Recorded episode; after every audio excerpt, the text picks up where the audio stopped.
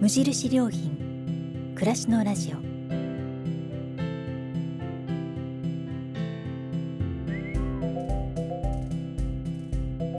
無印良品が今気になっていること。伝えたいことを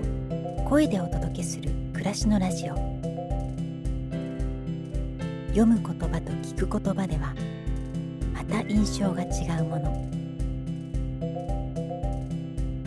語られる言葉からいろいろなことを想像する。そんなひとときをお届けします。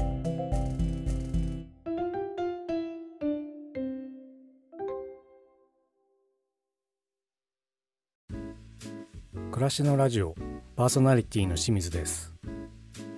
このラジオは無印良品が考える暮らしやそのヒントをいろいろな世界で活躍されている方の話や無印良品がウェブで公開しているコラムの朗読を通じてお届けします。今回は朗読の流れる時間です。無印良品のウェブサイトでは暮らすことについて様々なコラムが綴られてきました。時を経ても色あせることのないコラムは私たちに様々なことを教えてくれます。ここではコラムたちから一つを選んで朗読をします。読み手は朗読家の岡安恵子さん。コラムは2011年2月に掲載された卒業です。どうぞお楽しみください。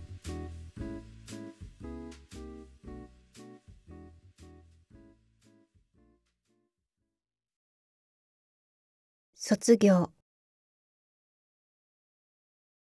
春は卒業の季節。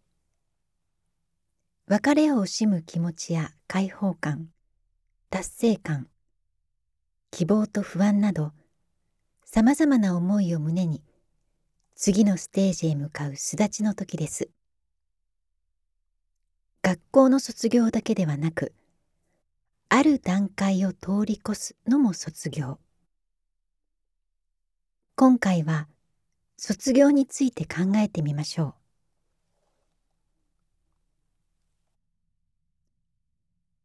幼稚園小学校中学校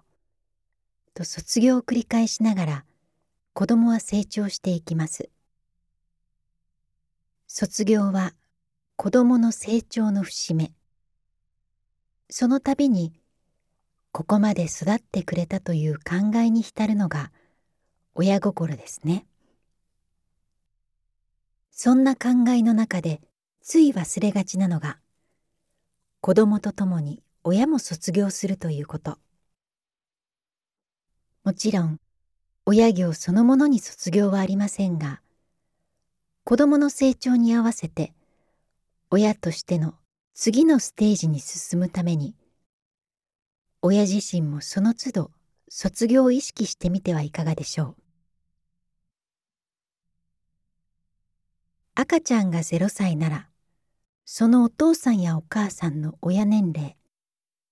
親としての年齢も0歳です。とはある小児科のお医者様の言葉。子どもの成長の歩調に合わせて親も親として少しずつ成長していくんですね。子供が小学校を卒業する頃は親もそろそろ小学生の親を卒業する頃と言っても子供に対して急に厳しくなるとか要求ラインを高くするといったことではありません。例えばこれまで素直だった子供が急に反抗的になったりするようなことがあっても怒ったり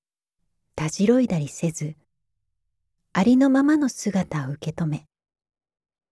子供の今の気持ちに寄り添っていこうとすること。親としての課題は子供の年齢に応じて異なりますが子供に合わせて親も一家庭ずつ卒業していけばストレスの少ないハッピーな親子関係が築けそうな気がします。長年にわたって勤めてきた会社を辞める定年は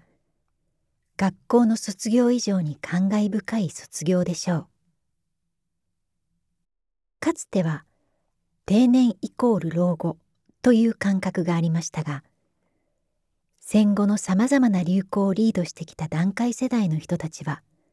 もっと前向きに捉えているようです。フィールドを変えて仕事をする人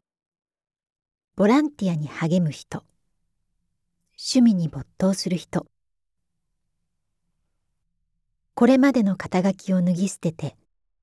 新たな場で輝いている多くの人に出会います。こうした人たちは定年という卒業をきっかけに会社人間としての自分から個人としての自分を生かす次のステージへ上手に移行したのでしょう。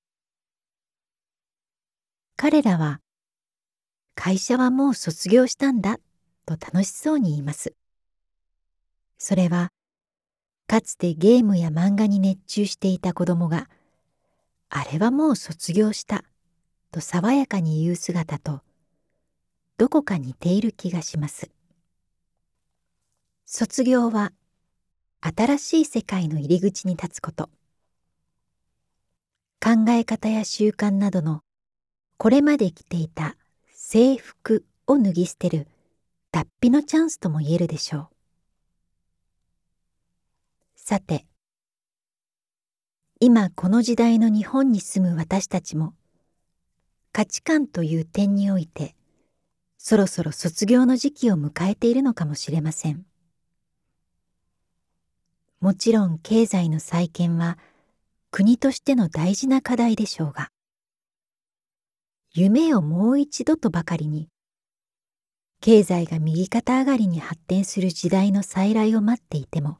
始まらないような気がします。物やお金を持つことだけが本当の豊かさだろうか。便利なこと、早いこと、合理的なことだけに価値があるのだろうか。そんな本質的なことをもう一度じっくり問い直してみてもいいのではないでしょうか。低成長だ不況だと言われ続け希望が持ちにくくなっている現代現実は確かに厳しいのですが私たちがこれまでの価値観を卒業して次のステージに立つための卒業試験だと思えばまた違った角度から新しいものが見えてくるかもしれません。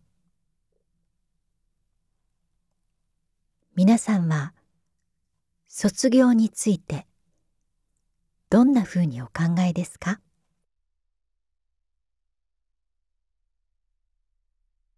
？2011年2月23日